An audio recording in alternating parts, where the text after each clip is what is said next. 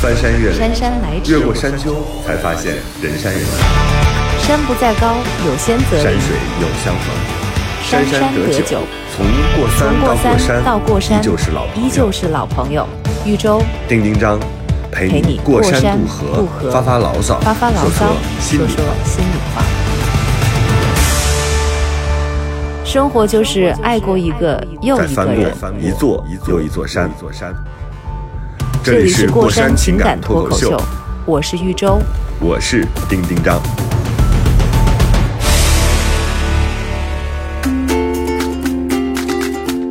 Hello，大家好，这里是过山情感脱口秀，我是丁丁张。今天我们的声音怎么样呢？我亲爱的听众朋友们，亲爱的听众，太有感觉了！谢谢丁丁张给了我们一主意啊，就是提议我们用那个就是自拍的那个三脚架，然后把手机放在那儿去录音，这样特别，我像回到了直播间，你知道吗？特别有做电台的感觉。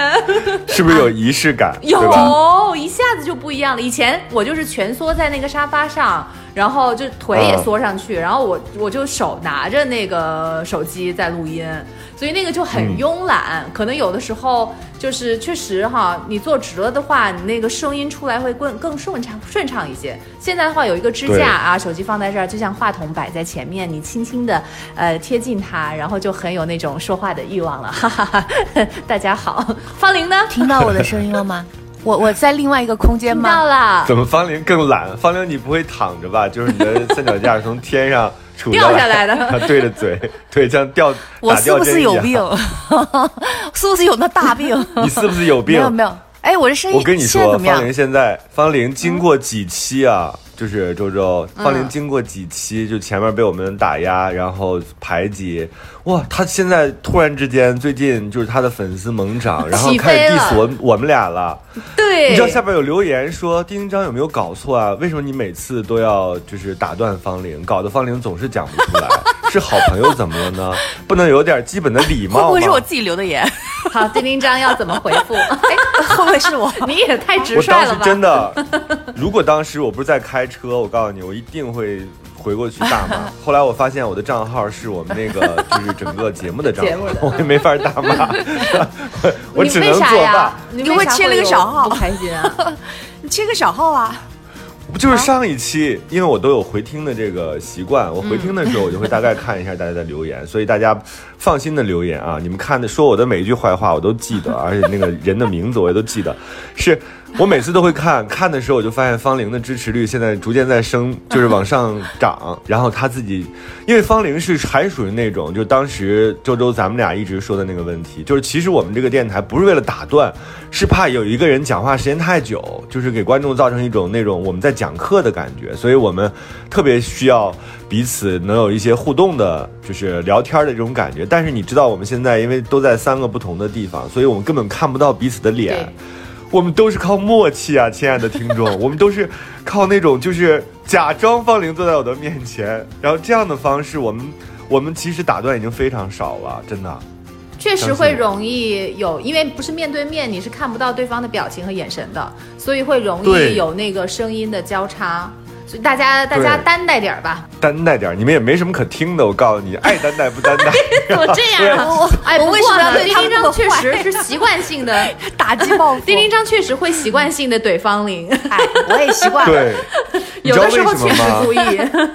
因为方玲很像跑在我前一棒的同学是，就是因为嗯你玩过那种就是四乘一的那种接力，就你看着他，他其实可以跑很好的，他一会儿拽拽裤子，一会儿喝口水，就是他，就 是啊，就是不争气，是吧恨铁不。成钢。我就是那第三棒。你说同样都是同样都是听众啊，我觉得就是还有一个听众，既然丁丁张也说到了，我有一个听众，我还想要提一提他，因为我们上一期不是聊了那个。有一个那个真人秀的一个节目，然后白冰的那那个事情嘛，然后呢，就有一个听众，他好认真，发了好长好长，我觉得有几百字，他的名字叫做 Amy 冰雹，然后他就帮我们去解释前前后后在这个节目里面的原因的原因来由，以及我当时最后你知道我很害啊。怕，周周，我看到你收到这个私信，你不是发到了我们三人群吗？对我们真的对听众的反馈其实还是非常在意的。发到群里之后，我就说完了，我们这个节目被粉丝盯上了，因为我认为他是白冰的粉丝，就他会把白冰？的一切，因为他要叫冰雹，对他有可能是白冰的粉丝，就是我们是不是在聊的过程伤害当中了某些某些呃朋友，误解了白冰，嗯嗯，对。是不是？但是后来我自己回听了一下，我觉得我们还是非常公正的。我们是在聊这个、这个事情的本质的问题啊，所以没有没有涉及到。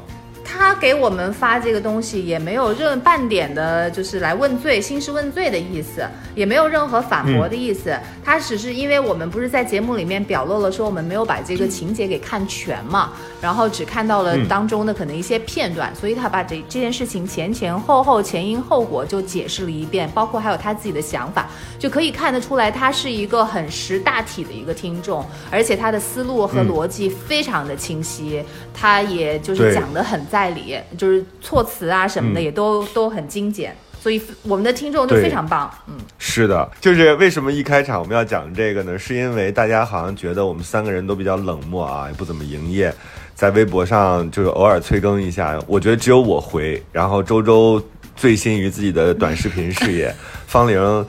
方玲现在正在找人生的新的方向，就不知道他们俩都在干嘛。只有我对你们好，你们还在骂我，我真的觉得，哎，行吧，就是谁让你们投票也给我多呢？所以你们尽情的留言啊，在网易云那块儿我是经常会去看的，而且我回听的习惯。也有人说我矫情啊，就我就更习惯了。周周，周周你也看了？我看啊，我我我每天其实都会想起来，我就会刷一下，然后我就觉得好像留言也没有更新的那么快啊，反正每一条都能够看得着，还能够跟上一次看到的最后一条接得上。对，所以我也我也像丁丁章那样，其实我还蛮喜欢看大家的留言的。不过说我矫情的那个地方，我就想，哎，我哪个地方显得矫情了？是是我说啥？对啊、我我在 可能是 所以我认证吧回听的时候，我特别留意了一下。可能认留证那事儿，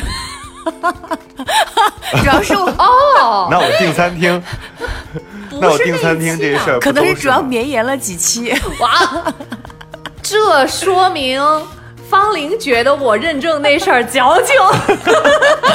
可能就是我留的言。不然 不是你怎对么会方玲，这么我觉得你现在你不能这样，你这个人怎么有这么大的这种我跟你说攻击性真的呢？你刚进来这个节目，周周，你别就生气开始自己假，周周装你别生气粉丝了。，你我我不你说你说认证，就一开第一期我特别积极参与，第二期的时候我那段时间就有点放空，因为因为 你这怎么又这事因为儿啊？我因为我好 还没主要是因为我好几个平台我自己都没有认证。然后呢？后来我、嗯我后来我沟通，就是就也懒得沟通。然后包括有一些平台写我的年纪，然后写的乱七八糟，我也懒得沟通。我发现是我的问题，这不是你的问题哈。就因为人对自己的这个要求的东西和标签很在意，这很正常。只是我发现呢，哎不不是不是，你听我说完，你听我说完。我告诉你，最夸张的什么呢在百度查我是一九七五年，然后，然后这一九七五年已经很久很久了，以至于对好棒啊以以至于。啊，方玲姐真的超过五年以上了。就之前的还有人问我说：“方玲，就是人家就很尊敬我说方玲姐就保养的真好。”后来我还跟人开玩笑，我说对呀我说我说为什么呀？他说：“我说我真的保养很好吗？”他说：“您四十多岁，真的然您四十多岁，您四十多岁，那 看着跟三您十四十多岁就是还还还挺那个，就是呃整个状态非常好。然后我想，我四十多岁，大概是五年前，我第一次知道我的百度是一九七五年，还是搜狗啊，反正，然后到现在为止没改。我其实对这个东西，我就觉得是很麻烦的。不在意。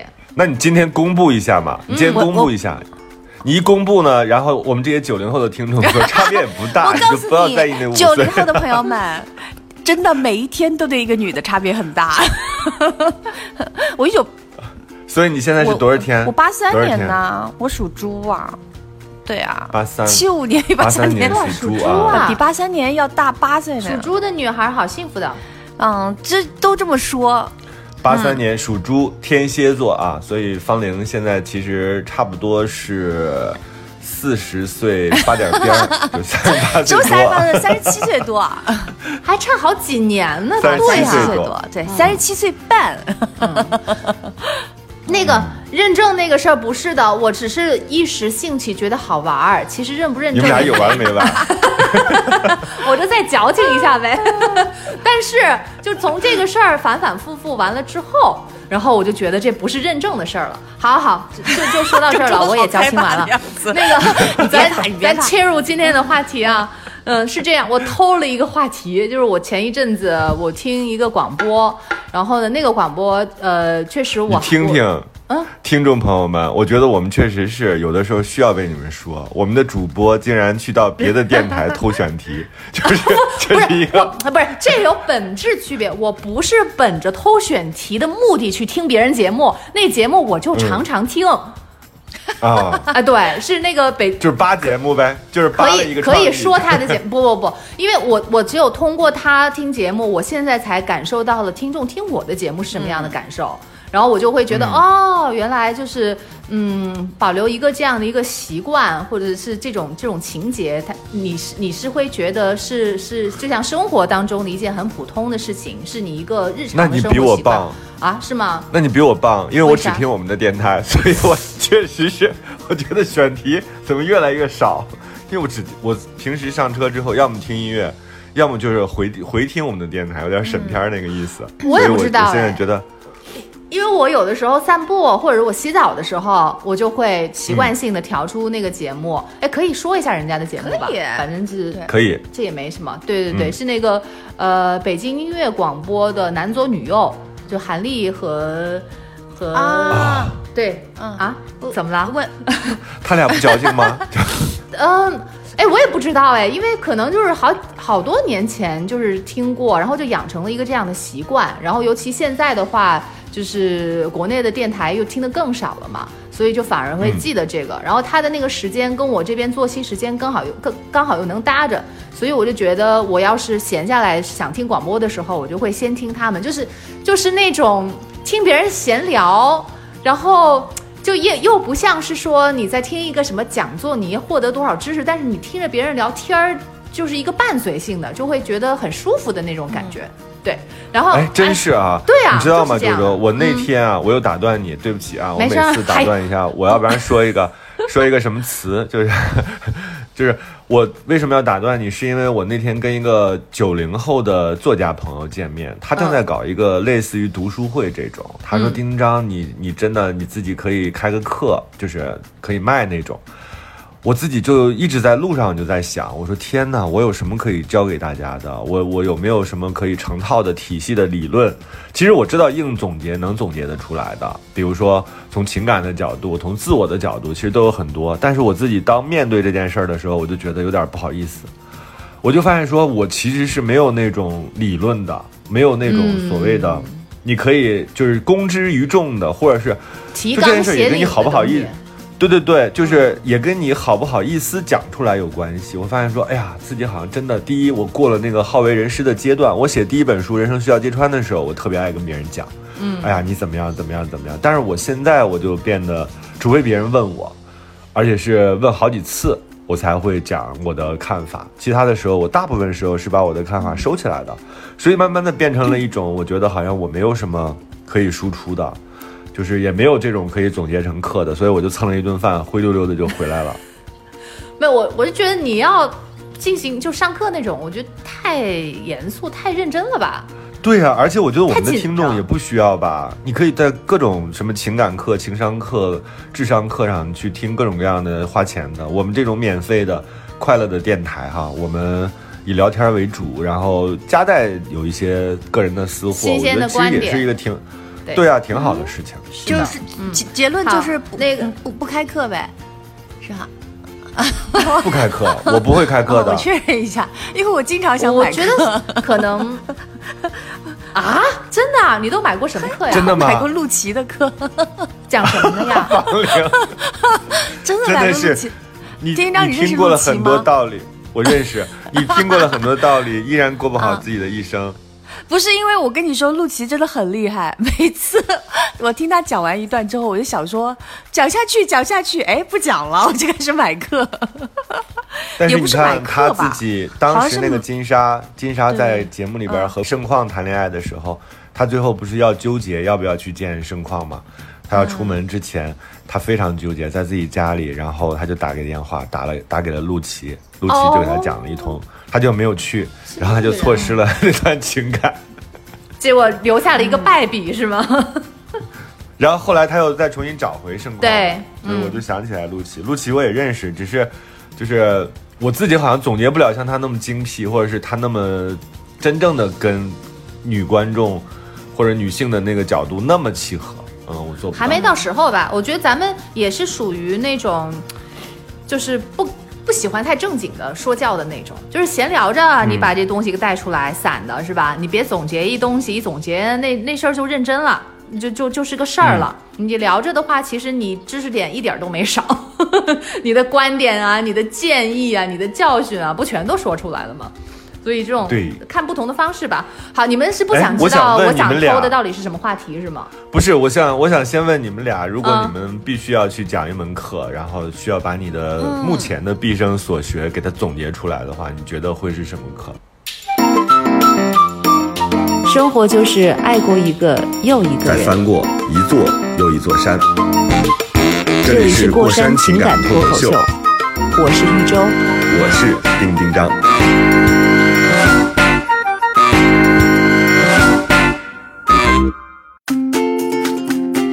我想先问你们俩，如果嗯你们必须要去讲一门课，然后需要把你的嗯目前的毕生所学给它总结出来的话，你觉得会是什么课？我能教我最近学的藤编吗？我只能教这个，其实可以，好具体，其实可以，具体。这毕生没有这什么是一个所学。就是技术活儿，就是技术活儿其实是非常有讲究的，就是你可以把它。就是从原理到整个的成型到基本的这个编法是吧？就是它有一个就像针线一样，就是你有这个基本的这些东西，其实它是很有的讲的。最重要的是，慢一点，也可以切成八克、十克的。哎，真的是可以，因为就是我是比较想要，我不知道我善不善于总结，但是我是比较想要去总结的。就比如说，我看人家编这个东西，我得知道他为什么要这样编，然后他他的步骤我会给他分类，比如说就是。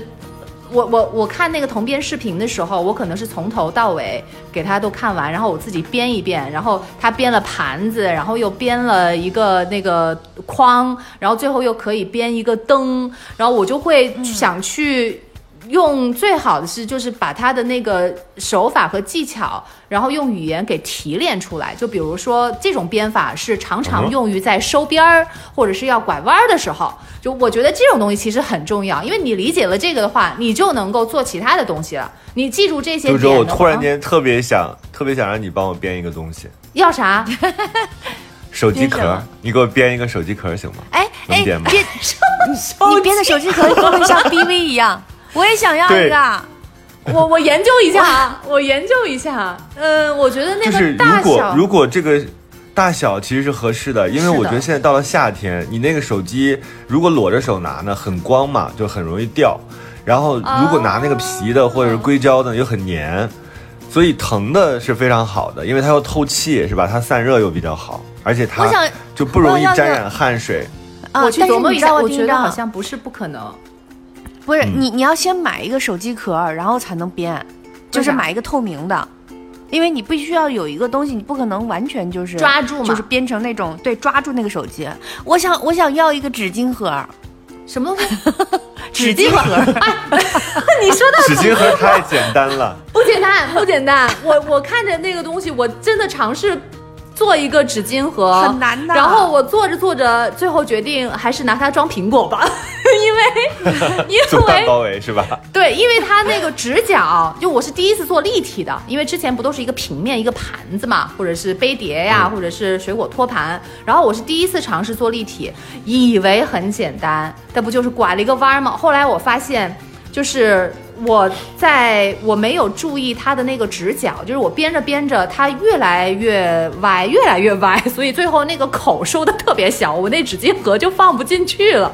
就我开始的时候是将将好的，最后收完那个口，我就只能就是它上面那个口就变小了，然后就我就发现它立起来的那个，呃，你你们可能不太知道那个原理，就是它会有一个骨架嘛，它等于是竖着的那个骨架，然后呢，周周，啊。我是让你讲一下自己能讲什么课，不是真的开始讲课。那不是你们在问吗？对哎，突然之间开始上课，如何编一个纸巾盒？你现在知道你接了两个任务啊，一个就是纸巾盒，纸巾盒我在我要编的手机壳啊。手机壳我我觉得手机壳手机壳，因为手机壳手机很贵，一万多，所以你要考虑一下那个手机壳如何把它抓住，然后不导致它掉下来。哎这个主意太好了，严丝合缝我缝。会将是全球全网第一个用藤来编手机壳的人，绝对。对，多适合夏天呀！对我在 YouTube 上还没有看见，我只看见有人用藤来编一个那个耳机的耳机的那个嗯、耳机。套，嗯，。对对对对对对。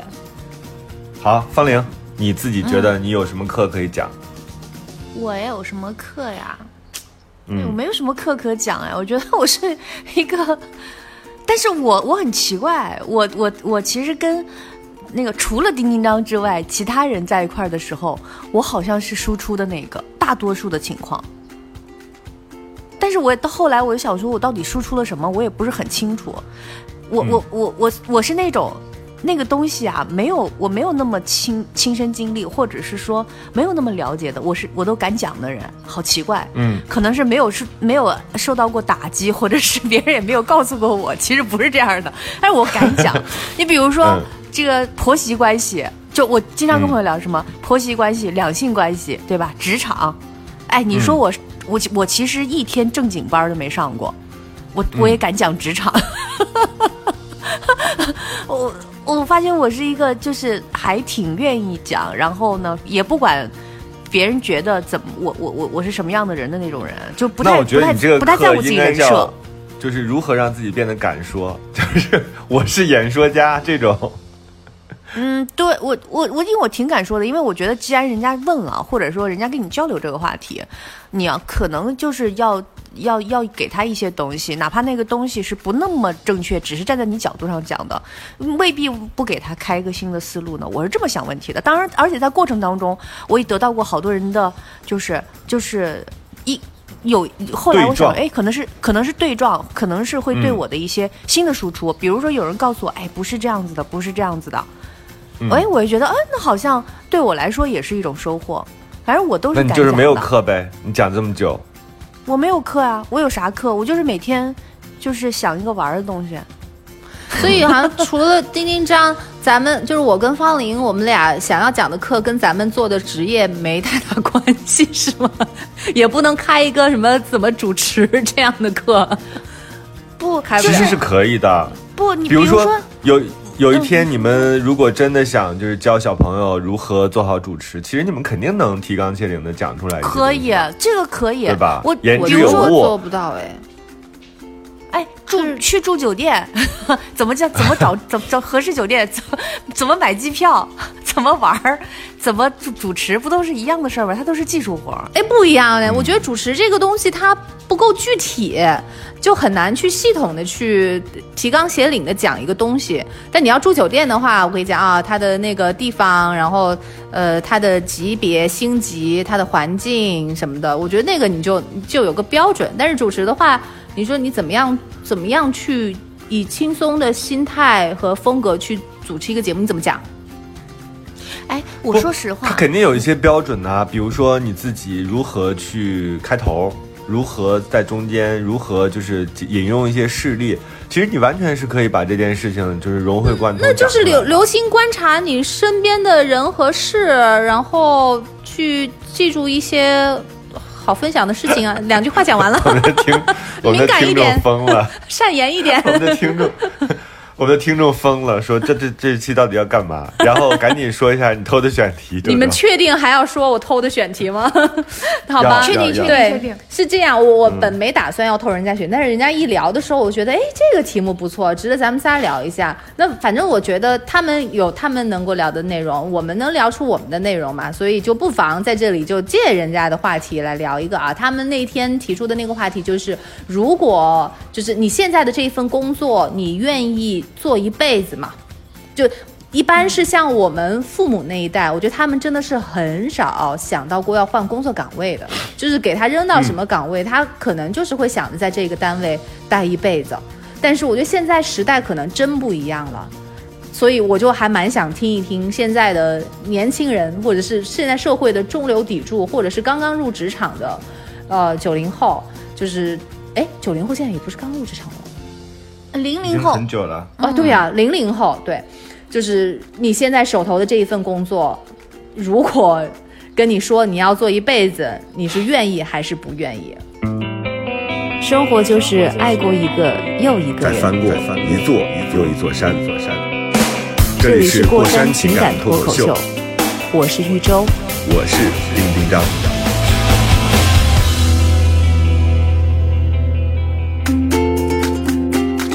咱们仨，咱们仨其实都算是自由职业者，有点，还蛮自对由的。我现在现在算是自由职业者。嗯，我觉得我之前肯定会立刻回答你可以，但是最近这个啊，我的 iPad 表示不服。最近这个身体状况，还有就是就是最近写的也有点痛苦，我觉得可能我有点含糊，暂时有点含糊，我可能需要休息一段时间才能。你说的是真的回答你。你说的是自由职业者，你之前愿意做一辈子是吗？但你原来的不，我说作家，作家这件事情，哦。就写东西这件事情，我我一直认为我是可以写一辈子的，但是现在它就构成了特别像你很喜欢跑步，你也是一个运动员，但是你可能有点韧带拉伤了，或者是你有一个关节有问题，你可能在一个伤病当中，所以现在我不准确，我自己觉得，哎呀，这件事情原来是真的耗神劳力，呃。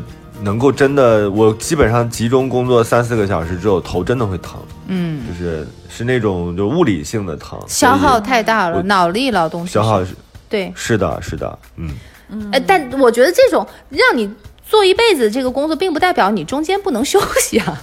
就是你哪怕有一个间隔年，是吧？或者是间隔月，你中间稍微停顿一下，这并不代表你就不愿意一辈子做这件事儿了。所以我觉得丁丁张你应该还是会一直写到老的。我肯定会。嗯，所以你之前换工作，也就是因为你前面那一份工作，你就没想过，前前面那个工作，你比如说我在光线的时候，我也是做电影啊，做影视，因为我那个时候我就觉得天呐，天底下还有这么好的工作，我真的是这样想的。我不是热爱工作，我也不是说、呃在录节目的时候故意说一下老东家有多好，是我觉得我们做的内容就是娱乐。你每天看的就是娱乐的新闻。我原来做新闻的时候，还有天底下比这更好玩的，就是工作吗？你每天都在跟娱乐这这件事情打交道。后来我们再产生娱乐节目，你当然你也有技术的工种，也很累，也很辛苦。但是我觉得这件事儿其实是很娱乐的一件事儿。然后等到后来再做电影，你在做电影，哎，你所有每天审的东西都是画面，都是声音，都是情感。还有比这更好的工作吗？我当时是真的是这样想的，只是我后来觉得，这个机构或者是整个在机构当中你去完成一件事情的时候，它给我带来的那个疲劳感，以及就是堆积下来的那些东西，让我觉得不愿意再承受了。我还是愿意做这个跟娱乐、跟影视有关系的内容的。只是换了个方式、渠道。哎，你以前审电影审些什么呀？有很多可以看的，就是你要一遍一遍的看，因为从它整个的从剧本开始吧，就是你要开始不断的去提供你的、你的、你这个角度的意见和想法，当然还是以导演为主啊。到后来就是每一遍它整个的剪辑，有的时候是因为长度，一般剪出来都会比较长，啊，去掉哪些，留住哪些，哪些需要放大。然后后边你还要参与更多细节的，比如说营销上有哪些事情，其实你审的是这些。就如何让这个电影变得更加的精致，或者是更加的打动人心。那你这不是干预后期制作吗？不是干预啊？因为我就是后期制作的一部分，所以没有干预这件事。啊，所以你你说你这地方要改，他们又拿出拿回去重新再剪一遍啊？所有的人全是这样的，不是大家会听不是意见，对对对对，都会听的。因为电影是一个非常大众的事情，你如果写个小说，我要给你改一些词句，那我觉得人家肯定有理由生气。但是电影是一个大众的艺术，你你都挑过人家特别大的什么毛病吗？就改动很大的有过吗？有很多，但是这个就每个电影不一样，就是有的是台词的问题，有的是节奏的问题，有的是人物的问题。其实提过非常多，那都到后期了，你还让那些演员重新把台词录一遍啊？是可以配的是，是可以重新配音的。哦，对，那为什么你觉得台词不满意啊？是因为你你最后呈现的那个剧情要跟你所有的内容有关联，你所有的台词、所有的剧情的走向要跟你整个的故事有关联，所以在这种情况之下，你肯定是需要就是第三方去看的时候，他可能更客观，因为你在这个故事里太久了嘛。但也很容易主观啊，因为比较不主观啊个人化呀。呃，不主观，因为你更多的时候是站在第三方的角度，你对他嗯不是像自己亲生孩子那样的那种情感，嗯，你站在一个很客观的角度上去看待这个问题。那万一导演不同意怎么办？不同意也就不同意了，因为这件事儿还是导演的艺术，哦，就是导演他有自己的一票的否定权，但是他，我觉得一个厉害的导演，他肯定还是能更在意别人怎么说的。你看这小话递的，没法说了。一个更厉害的导演，压力大不？导演们说我是不是很厉害？啊不知道啊。那方玲呢？你要一辈子做主持吗？有没有想过以后的事情啊？感觉方玲在一个寺里 说你要一辈子做住持吗？方玲说当，我当然我就是那木鱼。我我是我是觉得当然不，当然不。哎，你会想过嗯未来的就是出路，或者是你自己的选择吗？因为其实我在十年前，就是还在做节目的时候，就有人问过，就是想过未来你要做什么样的规划没有？我那会儿傻不愣登的嘛，我确实也从来没有想过未来会怎么样，我甚至都没有想过节目什么时候会结束，我都觉得好像还还很遥远。然后后来就结束的其实还比较突然，但我发现好像规不规划也没什么，我我也不知道，我那会儿规划了会更好吗？就现在没法寻找这个答案。我我我我是这样的，因为我是那种嗯不太喜欢想以后的人。嗯嗯，嗯，我主要是觉得麻烦。我说实话，就是我特别佩服你。现在仔细想想看，你在这个呃整呃，就是在你从工作开始，包括你从上学的时候，都会有未雨绸缪的人，对吧？这是一种。对，啊，然后呢，还有一个就是说，当呃机遇或者是呃潮流或者是趋势改变的时候，能跟得上的人，我呢一自己心里早就已经给自己下了个定义，就是我从小到大叫末班车小姐，就是我永远都是那个末班车的人，啊。这个我也不知道为什么，就是我我真是从小到大，小时候也是这样，就永远都是后知后觉，或者说可能也知觉了，只是就是性格的原因，就不是很容易在很早的时候就主动积极的去做一些推动和改变，往往都是被动的，所以我就觉得自己，但是我很奇怪，我都搭上了这末班车，嗯。嗯，可能心里还是有一种哎不行，我我不是那种真的呃对很多事情无所谓，或者说对很多事情真的就算了，就是就我不是真真的这种废柴，我还是有的，只是呢我不愿意太早的去想，或者是不愿意去去做这些事，一个觉得麻烦，嗯、觉得觉得想的太多，第二个呢。我也是会，我是一个会会沉迷当下的人，就我对当下的东西会比较的呃投入和沉浸，所以造成了我其实没有办法更高的角度去看自己的生活，看长线的东西。但你就接受了吗？嗯，你就接受了吗？因为其实我生活中也有一些朋友，然后他就规划的特别细致，特别知道自己要什么，而且就是很未雨绸缪的那一种。就就会在这件事情，就是我前面的这个工作还没有结束的话，他就开始准备下一份工作了。他会给自己找机会，然后会去试探，就提前都想好。然后他们的生活轨迹也非常的清晰，也是一直在往上走，走上坡的这种。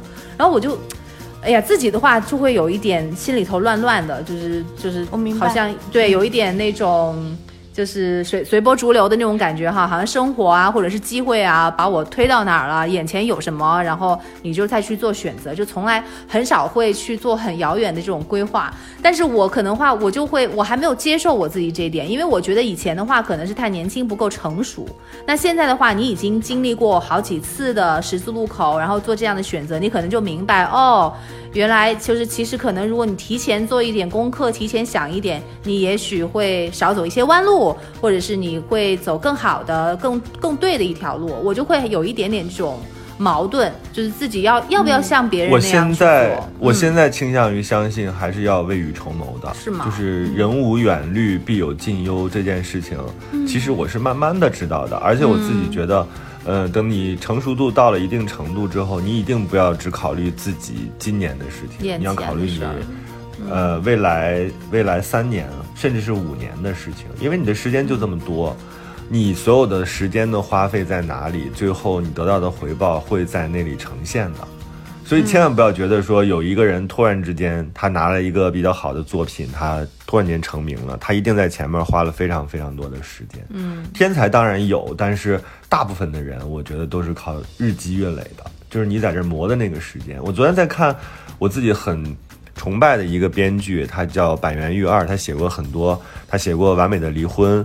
写过《四重奏》，就是一个日剧的一个编剧。他最近不是有一个新的剧，可以推荐大家看一下，叫什么《三个前夫》，就是一个女孩、一个女人和三个前夫的故事，就是写的非常的，就是有力道吧。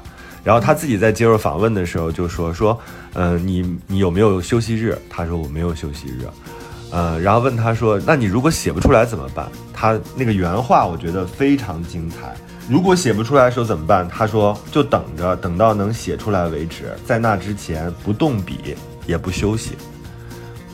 嗯，所以这种就是为什么我有的时候会焦虑，并不是说我看到别人成名了，或者别人一个戏卖爆了，这种让我焦虑，是有很多那种精神，或者他自己对这个职业的这种态度，让我觉得我还不够不够坚定，或者我不够努力。这种东西让我有的时候会觉得焦虑，因为人家比你更有天分，或者是他自己更有经验，他还要面对这样的一天一天去爬坡的这个过程。我们有什么理由？我作为一个，就从我自己的角度看，我是一个庸才，那我从这个角度，我更应该去努力啊，是这样的一个态度。嗯，是他们让我焦虑，所以我就决定把这篇报道删掉，然后现在就删掉。我支持你，因为嗯毕竟你不你不了解那个人，你只是通过一篇有限的文字的报道去了解他，并不代表是全部的他，就是你没有嗯，没有看到全部的画面。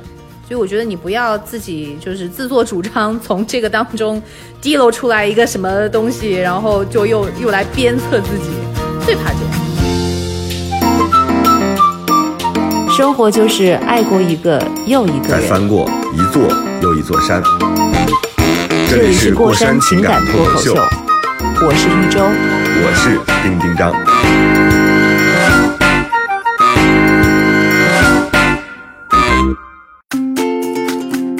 我曾经在想，职业这个事情是否伴随着一生？我觉得其实都是好多想法都是你从排除法开始做的。嗯我我我我我以前觉得我呃，比如说六十岁退休啊什么之类的哈，类似这种想法，它是比较传统的。后来我后来我去逐渐，比如说到我今天这个年纪，我就会确定一件事情，我觉得工作伴随着一生，可能是我一个终极的目标。但是所谓伴随一生这个东西，其实是受一些影响的。嗯，因为我们一开始，比如说我的家庭会给我的感觉，你在一个事业单位或者是企业单位工作到六十岁退休，这就是你所谓人的工作的一生。你六十岁之后，我看到大量的人是，其实他们年还是很年轻的，但是他们没有，其实没有工作，也是，也是很多人呢都会觉得这个东西是很难熬的。所以晚年生活为什么难熬？呃后来我就觉得，哎，工作对于我们的意义是什么？年轻的时候可能为了钱，啊、你要赚取自己的生活费，要为未来有更好的物质基础。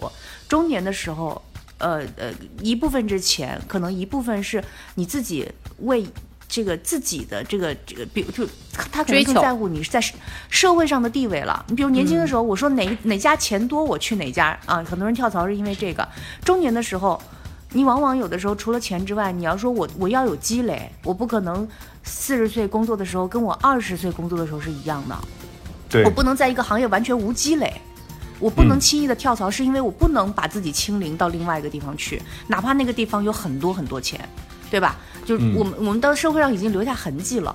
而到老年的时候，我前几天去看了我大学的老师，我大学老师，我那天我突然想起来，他教我的那一年，他其实是已经退休之后被返聘了，他当年是七十二岁，所以所以呢，今年他已经九十一了。嗯，一个九十一岁的老人，他他跟我说，他说他工作工作到八十九岁，直到九十岁那一年，他觉得身体真的比以前差了，就是，而且他身体不是那种差，他不是说哪里有哪里有嗯不舒服啊什么，他就是耳朵不好，因为他上课的时候已经听不见了，必须带助听器，但是他实在不喜欢带助听器，于是他才退出了教育岗位，回到家里面。在之之前七十年的从业过程当中，他都是一边教学一边写书。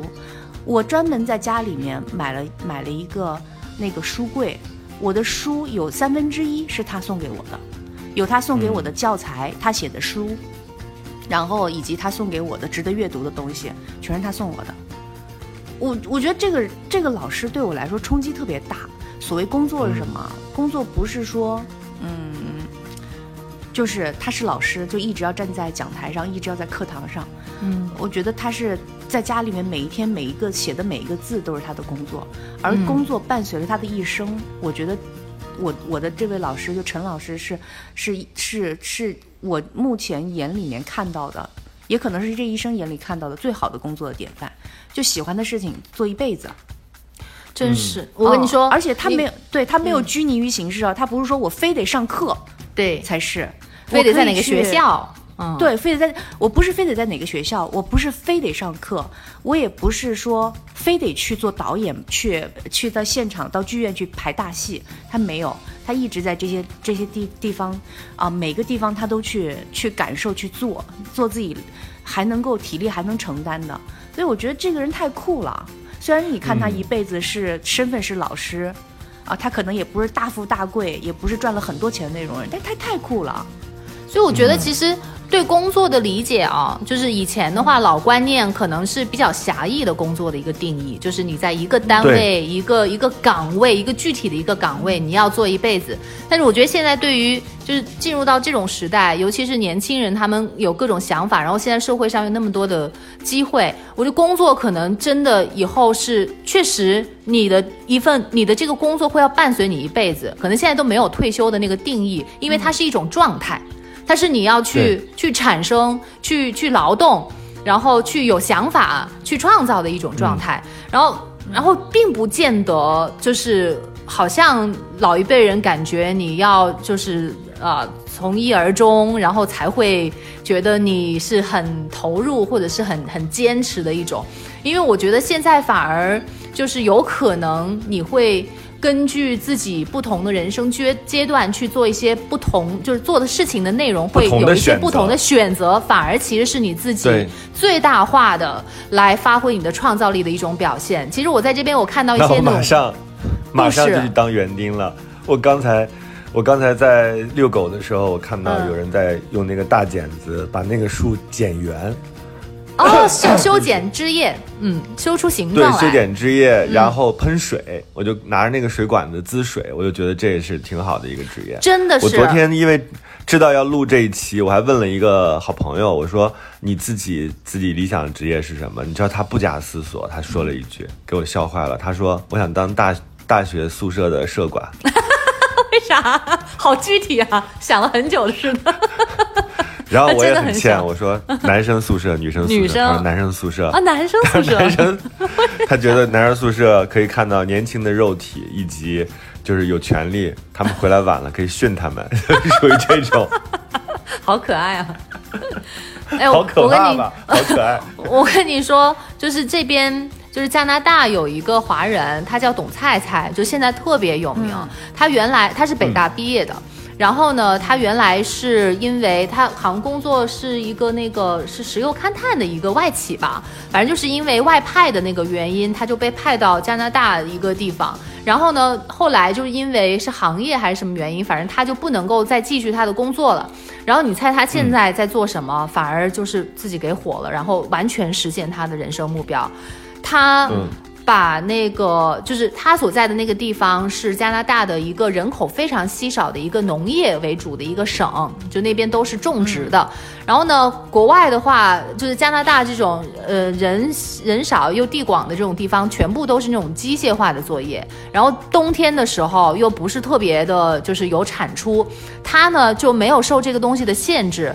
它跟东北那边和他们那儿其实纬度差不多，他比较了一下，哎。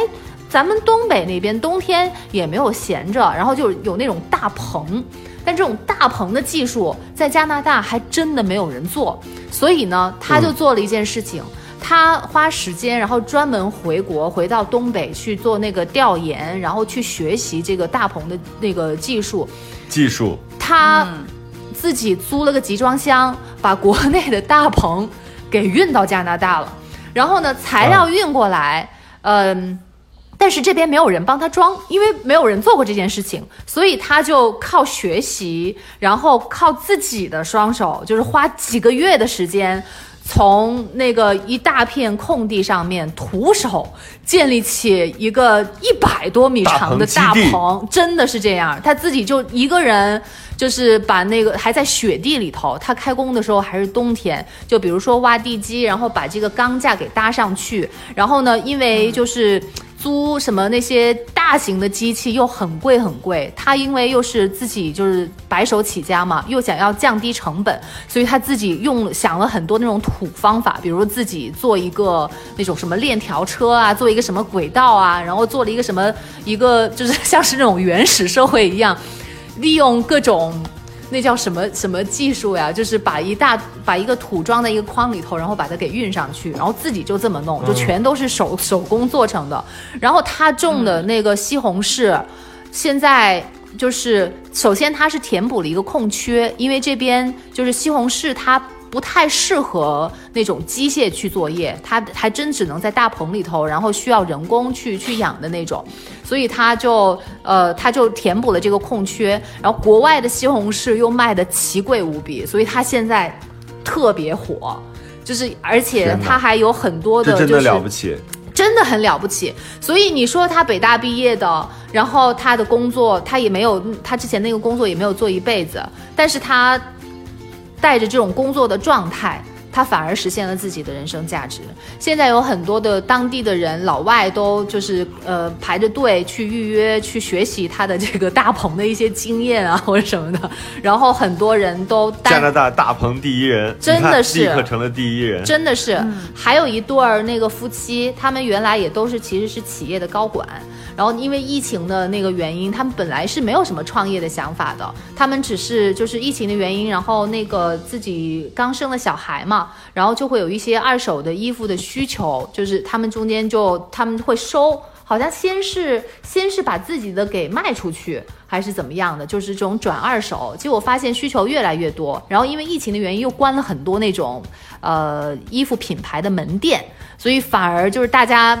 嗯，一个是想要省钱，小孩的衣服又换得勤，就觉得花那么多钱全价买一个新的，好像也不太划算，所以他们就是就倒得很快，然后这个市场突然就火爆了。然后他们先是有一个，就是他的妻子好像是先因为这个这个就是业务做得越来越大，然后就如果是那种就是 part time job 的话。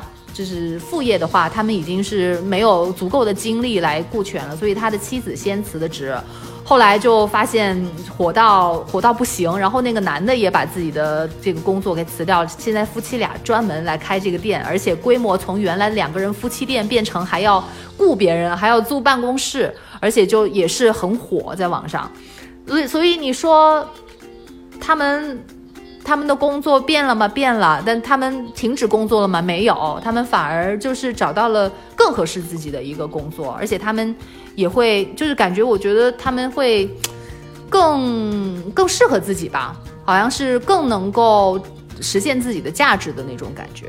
所以我是觉得以后可能这种、这是一种趋势吧，尤其现在的年轻人。我好多时候看有一些夫妇俩，他们就辞了职，然后把房子给卖了，自己在云南租一个房子，然后去装饰它，然后旅到处旅行，拍的片儿，然后做个人视频，然后做个人这种旅游博主。我觉得这个其实还蛮反我们父辈那一代的观念的。嗯真是。对，最后聊到这期，最后聊到我有点无语，就是觉得天哪，原来真是广阔天地大有作为，但是我们时间就这么多，我们现在可能还得好好的做好自己眼前的事儿，就是 先把自己手边该干的活儿干明白，然后再。就伺机寻找一下，看看有没有什么自己新的感兴趣的职业啊，要不然你就会被现在的这个世界就是固住手脚，你根本不知道自己未来有什么新的可能性。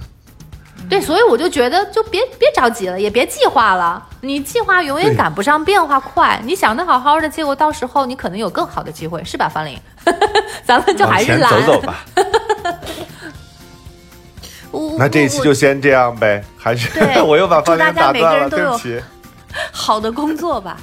对，我们下一期接着聊，这里是过山情感脱口秀，我是丁丁张。我是玉州，我发现丁丁张你不是打断方玲，是就是你以为没有人说话了，刚要说话，然后方玲突然反应，突然反应过来，哎，我要说这个，然后就变成了是你打断他的表象。没事儿，好，那个留言就是我自己留的。好吧，切了一个小号见，下周见，祝大家五一节快乐，嗯，拜拜。五一快乐！Get ready, get ready, get ready，未来就是现在。Get ready, get ready, get ready，未来就是现在。我手拿空瓶当作麦克风，在街头吹风，唱的歌没人听，没人懂。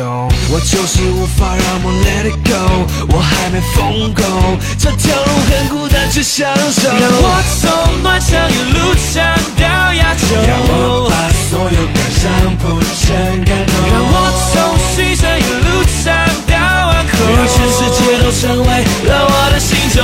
Here we go, lonely, lonely, lonely, lonely, lonely rockstar. Never, never, never, never, never give up. Lonely, lonely, lonely, lonely, lonely rockstar. Never, never, never, never, never give up. 让我来做别人不敢做的梦，让我来发别人不敢发的疯。Lonely, lonely,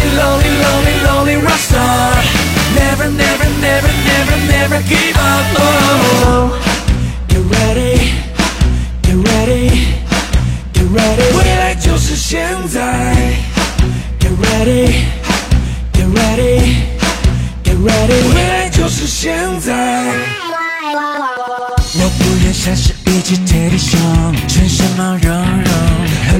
很可爱却会像被骨头。让你说荡气回成 Max song，唱我的不朽，让孤单证明我的执着。让我从暖场一路唱到亚洲，让我的潮流从不随波逐流。让我从西山一路唱到湾口，让全世界都成为了我的心中。Here we go, lonely, lonely, lonely, lonely, lonely rockstar. Never, never, never, never, never give up. Only love